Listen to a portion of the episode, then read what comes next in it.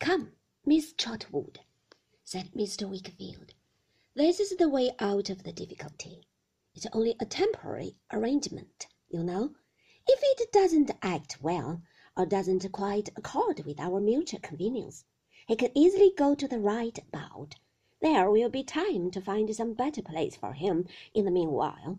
You had better determine to leave him here for the present.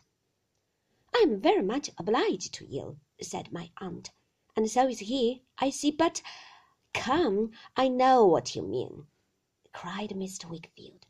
You shall not be oppressed by the receipt of favours, Miss Trotwood. You may pay for him if you like. We won't be hard about terms, but you shall pay if you will. On that understanding, said my aunt, though it doesn't lessen the real obligation, I shall be very glad to leave him. Then come and see my little housekeeper, said Mr. Wickfield.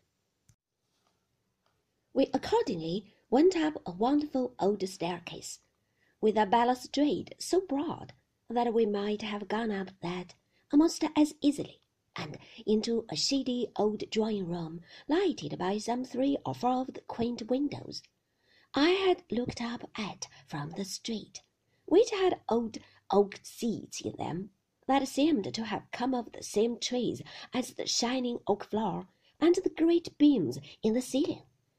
It was a prettily furnished room, with a piano and some lively furniture in red and green, and some flowers. It seemed to be all old nooks and corners, and in every nook and corner there was some queer little table, or cupboard, or bookcase, or seat, or something or other, that made me think there was not such another good corner in the room, until I looked at the next one and found it equal to it if not better. On everything there was the same air of retirement and cleanliness that marked the house outside.